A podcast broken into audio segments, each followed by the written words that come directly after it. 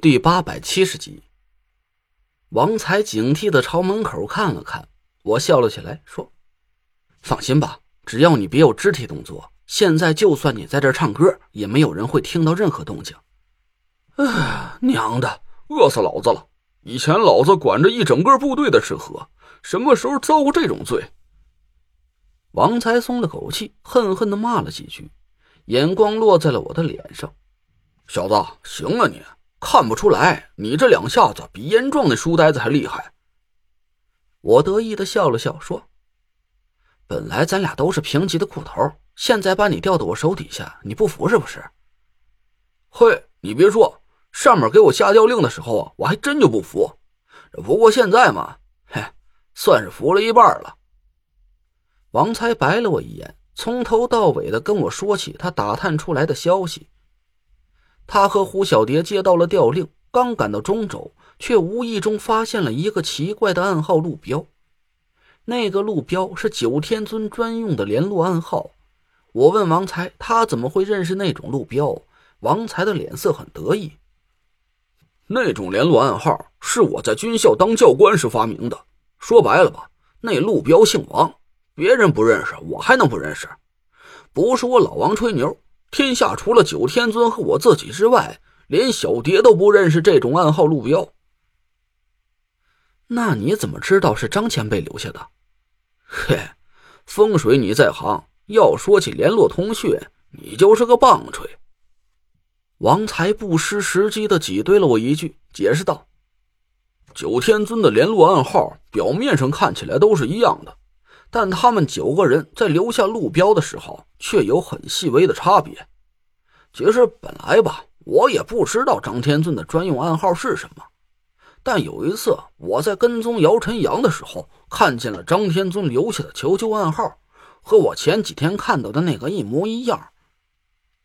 我点了点头。王才继续说道：“他让胡小蝶去搜集几个嫌疑人的 DNA。”自己跟着老张留下的暗号路标一路追踪，找到了这个小院他打探清楚了这里是个邪教组织的窝点就化妆成了一个中年业务员，声泪俱下的对右护法说：“他失业了，老婆带着孩子跑了，他觉得人生毫无意义，必须找到一个支撑他活下去的精神寄托。”他假装看淡红尘，拿出一笔钱来给了右护法。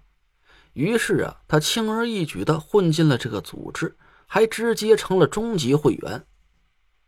这几天时间，他趁着半夜看守不严的时候，溜出房间四下打探，发现了两条很有价值的线索：一是每天吃完晚饭，冥想天尊都会把所有人，也包括他身边那两个女人都打发出房间，关紧门，打一通电话。但王才毕竟不会风水术，听不清楚冥想天尊的通话内容。二是他找到了老张留下来的暗号路标，最终消失的地点就在锁着我们手机和身份证的那间屋子里。只是那间屋子几乎二十四小时都有人看守，王才才没找到溜进去的机会。他终于等来了我和胡小蝶，但还是晚了一步。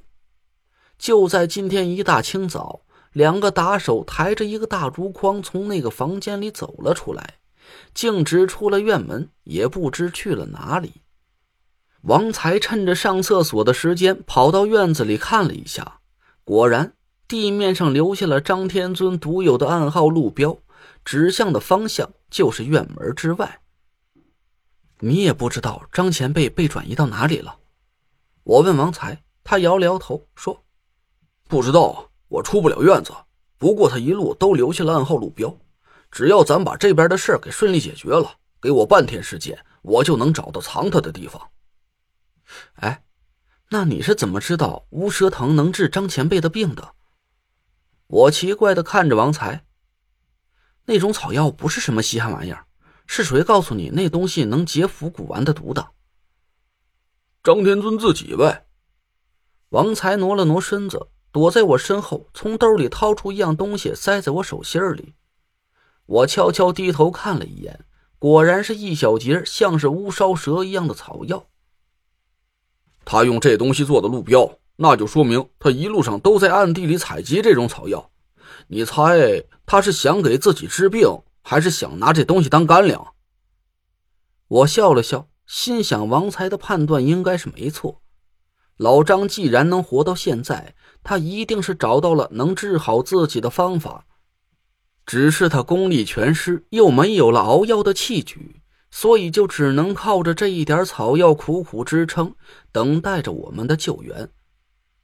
在我和王才说话的这段时间里，我的神识一直都在四下探查。一道熟悉的声音传进了我的耳朵：“袁老板，哎哎，是，货已经用到你那里了吧？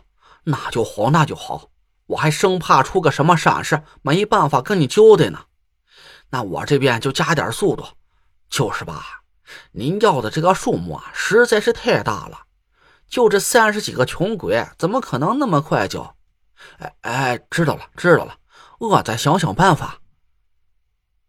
那道声音是冥想天尊的，我心里微微一动，这个袁老板应该就是他正在联系的上线了。他所说的货十有七八就是今早刚被转移走的老张。